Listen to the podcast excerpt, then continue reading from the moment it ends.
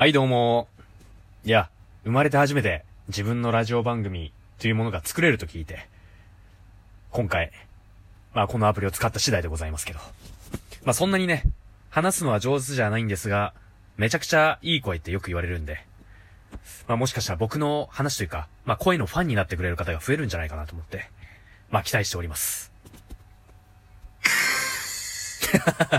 なるほど。いろんな効果音が使えるわけですね。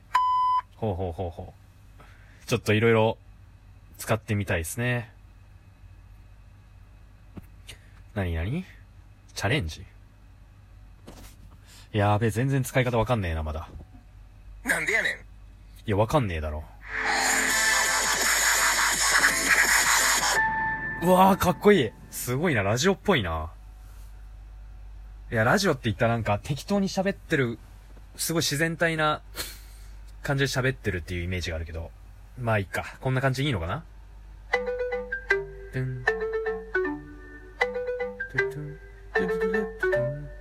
どういう時に使うねん、これ？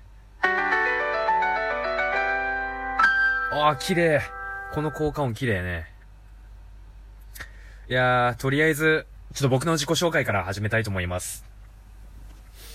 えー、僕はですね、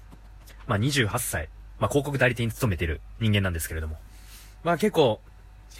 えー、自分では趣味が多い方なんじゃないかな、と思ってます。まあ、こういうコロナの状況でもね、まあ、全然一人で、まあ、家の中で外に出ずに、いくらでも楽しめるっていう、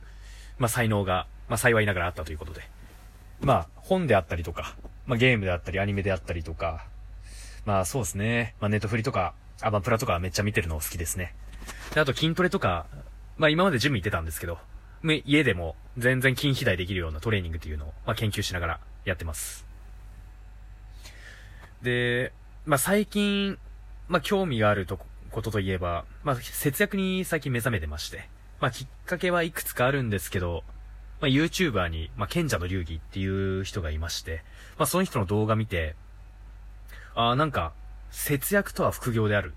ああ、確かにそうだな、と思ったんですよ。まあ、本当に金遣い荒くて、節約する意味が全然わかんなかったんですけど、それまで。まあでもいざしてみたら、まあすごい楽しいですし、なんかゲームみたいな感覚でできますね。で、あと、うーん、まあいい年なんで、ちょっとしっかりと資産運用していきたいな、と思いました。うん。いやー、やばいな、全然、面白いこと言えないね。まあこんな感じでいいのかな。なんか有益なね、有益な話とかしたいよね、やっぱ。ね。じゃじゃん。じゃあ、ちょっと、一旦 CM 挟んで、真面目な話していきたいと思います。はい、どうも。そこのお前に話してるんだぞ、チャンネルです。いや、始まりました。さてさてさて、まあ、せっかくなんでね、なんか、ジャンルごと、しっかりとジャンル立てられた話をしようかなと思ってます。まあ、意味わかんないですね、ジャンル、ジャンル立てられた。まあ、日本語が下手くそなんですかね。あのー、まあ、一応ジャンルごとに、なんか番組内容っていうのは、まあ、普通、まあ、決まってるものなんですけど、まあ、コンセプトとかね。まあ、全く、いかんせん初めてなんでコンセプトもクソもないですけど、まあ最初ちょっと模索しながら適当に喋っていこうかなとは思ってますが、まあ先ほどお伝えした通り、えー、まあ広告代理店に勤めてまして、で、あと漫画であったりとかアニメであったり映画とか、まあ筋トレが趣味っていうことなんで、まあ基本的にはそれに関することを適当におしゃべりしようかなとは思ってます。はい。で、まあ最近ですね、あの、まあいろんなアニメとか見るんですけど、まあちょっと月並み、あの、多くの人が取り上げてるから、特に物珍しさっていうのはないんですが、サイコパスっていうアニメご存知ですかね、皆さん。うん。まあ結構近未来のディストピアの世界を描いてるんですけど、なんて言うんですかね、このアニメはほんとここ最近見た中で、すごい面白かったですね。うーん、特にシーズン1から今、映画版も合わせてシーズン4まで出てるんですけど、まあシーズン2までがすごい面白いですかね、個人的には。うん。まあ、ざっくりと、見たことない人のためにあらすじを紹介しますと、えー、まあ、シビラシステムっていう、まあめちゃくちゃ頭のいい AI みたいな、まあシステムが、まあ人々の、えー、例えば結婚相手であったりとか職業であったりとか、もうすべての、あの選択の判断っていうのをそのシビラシステムというもので、えー、まあ指示されるような、まあ世界になってまして。で、犯罪とかが、えー、サイコパス指数っていう犯罪係数をもとに、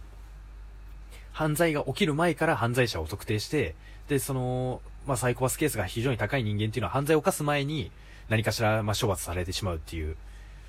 まあ、近未来の世界観なんですけど、何なんですかね。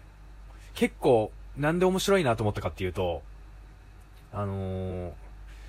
まあ、やっぱり、すごいリアルに感じたんですよね。結構今の世の中はもうそれに近くなってきてるというか。うん。例えば最近、まあちょっと広告周りの話に飛ぶんですけど、まあレコメンドビジェット型っていう、まあウェブ広告の種類がありまして、まあ結構 AI か、まあユーザーの行動、行動履歴をもとに最適な、まあ、記事であったりとか、まあ広告っていうのを、まあサジェストしてくる。あなたにおすすめの記事はこちらです、みたい。みたいなやつですね。まああと、Amazon とかでも、あなたにおすすめの商品はこちらです、みたいな感じで、まあ勝手に自分、このユーザーが、まあ買うであろう、まあ、このユーザーにとっておすすめだなと思うのを勝手に、ま、紹介してくれるような、まあ、レコメンドウィジェットっていうものが最近多いんですけど、まあ、それの最強版みたいな感じですかね。上位互換みたいな、あのー、世界ですかね、シビラシステムっていうのは。でもこれってもっとどんどん進化していって、人間どんどん頭使わなくなっていくんじゃないかな、って思うんですよ。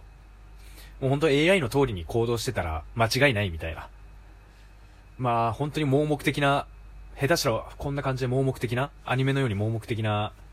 人間がすごい増えていくんじゃないかな。そういう社会になっていくんじゃないかなと思ってて、ちょっと怖いんですよ。うん。で、そのアニメの中で、まあ結構テーマとしてあるのが、本当の人間性みたいな、真の人間性みたいなところが問われてると思ってるんですね。うん。やっぱりそういう、まあ合理的な判断であったりとか、まあそういうものに関しては、これから、まあ機械には絶対勝てない状況になると思うんですけど、まあそういう世の中で人間性とは果たして何ぞや、より人間らしく生きるとは、っていうものが、よりこれまで以上に問われているような気がするんですよ。合理的とか正しい、間違ってるとか、そういうものじゃなくて、何を正しいとするか、つまり一人一人が哲学を持たないと生きていけないような時代になるんじゃないかなと思ってます。うん。いや、やっぱなかなかうまく話まとめるの難しいな。本当にとりあえず、すごいおすすめのアニメなんで見てほしいですね。まあ、今日初めてっていうことで、すごい適当に喋ったんですけど、一旦今日はこんな感じにしときますかね。それではまた、よかったら聞いて、また次も聞いてね。